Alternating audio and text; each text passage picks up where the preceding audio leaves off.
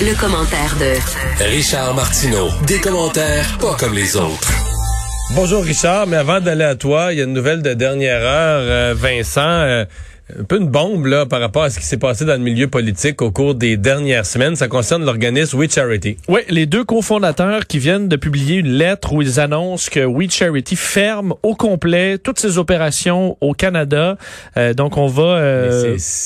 Ben, c'est gros. Enfin, on blâme euh, la COVID-19, donc la pandémie, et évidemment la controverse euh, entourant là, bon, le, scandale qui touchait les libéraux qui a mené à la démission du ministre des Finances, Bill Morneau.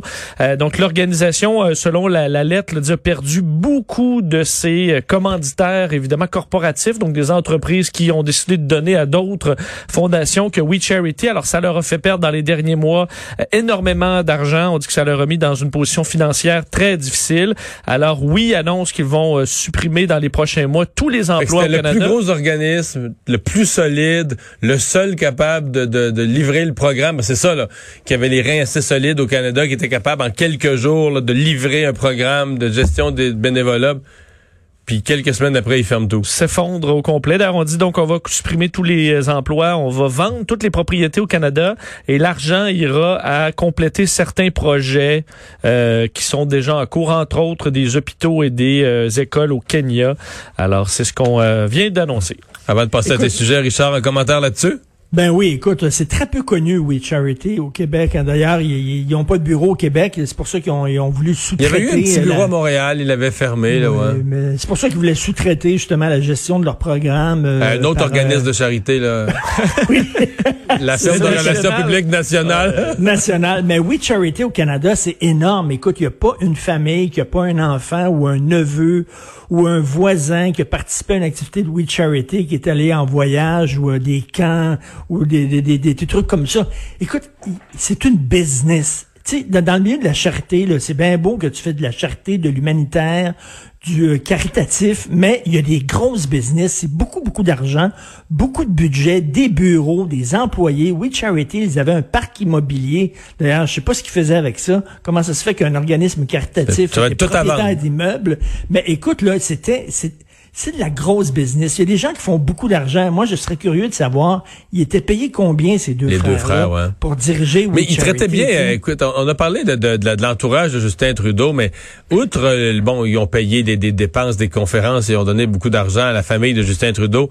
Mais quand M. Trudeau était au début de sa carrière, il fallait qu'il se positionne comme le, le jeune premier. Écoute, il arrivait, tu sais, on les a vus en boucle les images. Il arrivait en jeans, pas en bras de chemise, puis on le présentait, c'est comme une vedette rock pour que les jeunes l'applaudissent. Ils ont aussi joué un rôle à construire le personnage de Justin Trudeau, non? Ben oui, tout à fait. Le, le, le personnage du gars qui avait le cœur sur la main, euh, le, le, gars de gauche et tout ça, c'était des chums à eux. Et tu sais, les, les gens qui connaissent pas le milieu là, de, de, de, de l'humanitaire et du caritatif, tu sais, euh, c'est des business, comme je le dis. Chaque année, tu sais, il y, a pas énormément de donneurs. Tu sais, des gens qui donnent, des grosses entreprises qui donnent de l'argent à des organismes de charité. Donc, tous ces organismes-là sont en compétition les uns contre les autres pour avoir l'argent de ces grosses entreprises-là pour pouvoir mener à terme leur projet ou alors embaucher des gens. Et chaque année, ben, il y a des balles, comme le bal de la jonquille pour le cancer du sein, puis as telle autre balle pour... Et là, c'est d'essayer de faire des balles spectaculaires pour attirer le plus de gens riches qui vont euh, sortir leur carnet de chèques. Ils sont en compétition les uns contre les autres, comme des business comme des business, c'est euh, une business qui vend des bangs puis l'autre business qui vend des bangs, ben se chicanent les deux pour avoir des clients. Ben c'est exactement ça. Euh, l'organisme de cancer se bat contre l'organisme de, de sida pour pouvoir avoir le plus d'argent. Eux, ils, pouvaient, eux, ils battaient tous les autres. Leur, leur cause, c'était ah changer le monde. Écoute, les autres, c'était énorme. Ça, c'est une cause. oui, charity, c'est énorme, c'était gros et c'est une énorme business. Donc, euh, et comme tu disais, c'est bizarre, hein, c'était c'était hyper solide. C'était le seul organisme qui pouvait mener bien euh, ce, programme-là euh, à bon port. Le gouvernement était pas capable, le, fonctionnaire était pas capable de faire ça. C'était eux autres. Et là, soudainement, boum, ça s'effronte comme un château de cartes. Québec solidaire qui demande 10 jours de congés payés pour pour tous les, les, les, travailleurs travailleuses qui se retrouveraient là, tout à coup euh, obligé de quitter à cause de la COVID.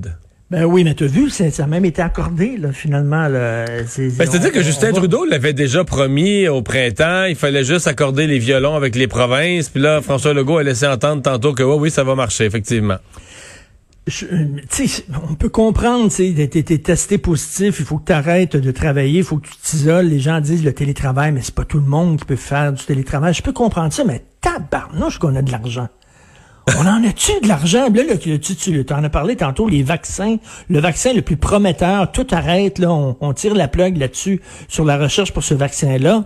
Il euh, y a des gens qui disent le vaccin, c'est pas avant un an et demi, pas avant deux ans. On teste de plus en plus de gens, donc de plus en plus de gens vont être testés positifs. De plus en plus de gens vont devoir s'isoler. Donc, on va leur donner à chacun dix jours de vacances. Je peux comprendre, mais je ne savais pas qu'on était si riche que ça. Ça n'arrête pas l'aide, là, l'aide aux gens, l'aide aux entreprises. On en a parlé hier encore avec Justin Trudeau qui va ajouter un 100 milliards au déficit, qui est déjà de 400 milliards. Mais crème, à un moment donné, ça, ça tiendra pas, là. Il va falloir payer tout ça, là. Tu sais, des, des cadeaux à gauche, à droite pour aider les gens, je peux comprendre, mais Aïe, aïe. Mais la ligne de Québec solidaire était bonne aujourd'hui. Elle dit, regardez les députés, là. Les députés, les ministres, ils se mettent en isolement volontaire, mais eux sont sûrs de leur paye, la paye rentre quand même. Pourquoi les, pourquoi des employés ou des petits ben travailleurs qui, prendraient des journées de congé parce qu'ils sont obligés pour aller faire tester leur enfant? Le travail, le, travail manuel, où, tu sais, euh, lui, il peut pas faire du télétravail, il faut qu'il soit là, il faut qu'il ait les, deux mains dans le cambouis. S'il n'est pas là, puis il n'y a pas de paye, ben là, il euh, faut que quelqu'un compense. Exactement. Mais, tu sais, tabarnouche, écoute, là, on va se retrouver là, avec des problèmes économiques majeurs. Tout le monde avec des, des, des ces programmes d'aide-là à gauche et à droite avoir su qu'on avait autant d'argent, j'aurais pas travaillé. D'ailleurs, en lien avec ton prochain sujet, parce que parenthèse sur Justin Trudeau aujourd'hui qui a annoncé euh, près de 93 millions de dollars pour euh, sur quatre ans pour mettre sur pied un programme pour aider les entrepreneurs noirs à traverser entre autres la crise de la COVID-19. On a vu les, les Oscars ajouter des, des, différents critères de diversité aujourd'hui pour pouvoir avoir le prix de meilleur film. Et toi, tu veux revenir sur la SOCAN qui va décerner un prix pour la meilleure musique noire cette La meilleure musique noire. Je sais pas c'est quoi la musique noire je sais pas, c'est du R&B, mais je connais des blancs qui font du R&B, je connais des, il y a des noirs, vous savez, qui sont des compositeurs de musique classique ils font pas rien que du, du funk, là, les noirs, puis du disco. Là. Il y a les noirs qui font de la musique classique. ils font du jazz, ils font plein de pop. Euh, ils font, c'est comme tout le monde. Là, veut dire. Et là, ben c'est ça, les Oscars t'en parlaient pour euh, pouvoir avoir une nomination comme meilleur film. Tu dois embaucher à tout prix, euh, soit comme réalisateur, soit comme comédien, tout ça, des gens qui ont été, été un peu tassés. On dit les femmes, les handicapés, les LGBT, les noirs et tout ça.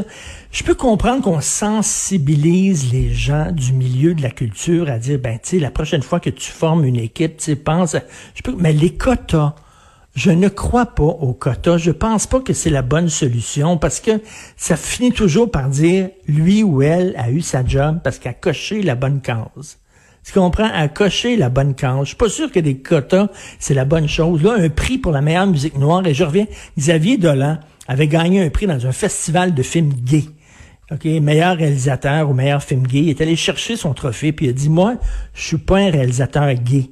Puis je fais pas des films gays. Je fais des films, moi. Je fais des films. Puis Xavier Dolan, ce qu'il veut, c'est l'Oscar du, du meilleur film ou la Palme d'Or à Cannes, mais pas le meilleur film gay.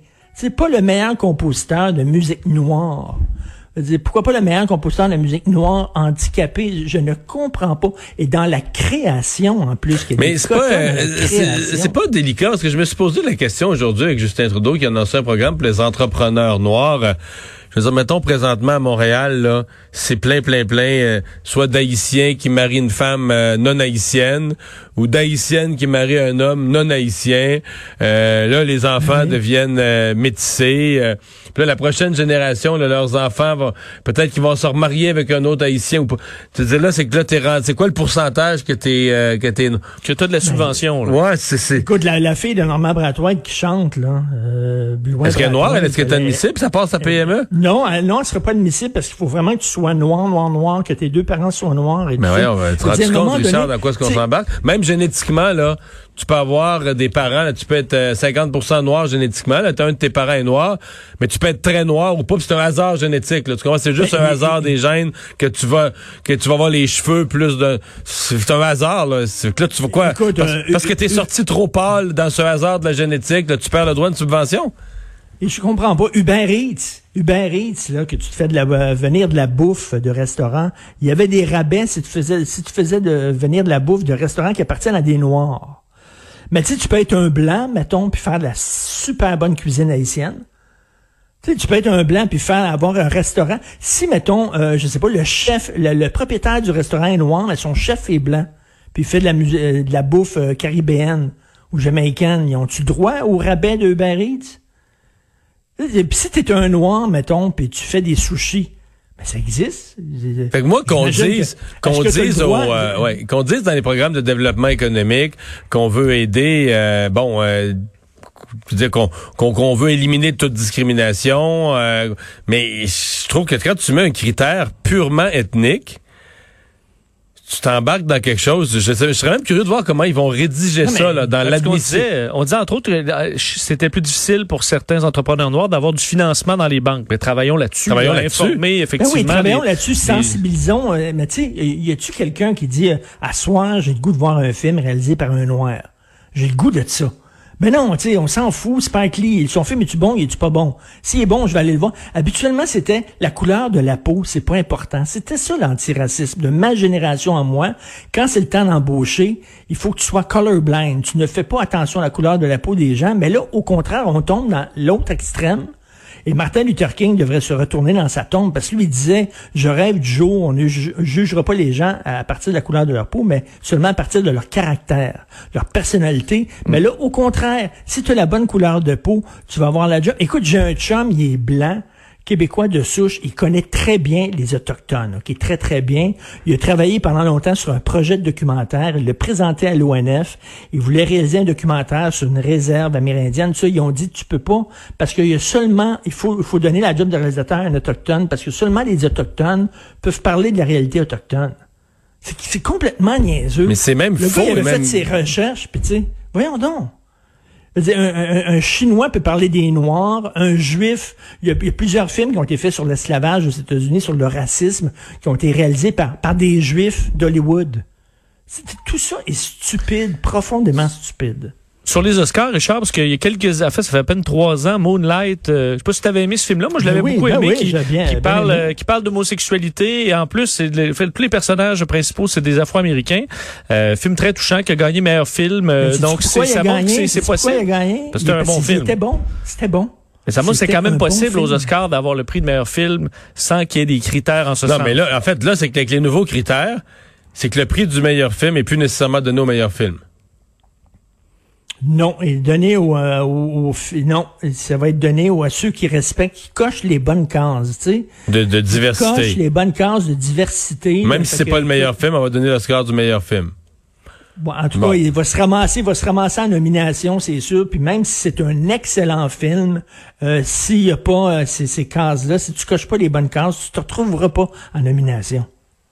Hey Richard, c'est tout le temps qu'on a. On se reparle demain. Merci beaucoup. Salut. Bye, salut.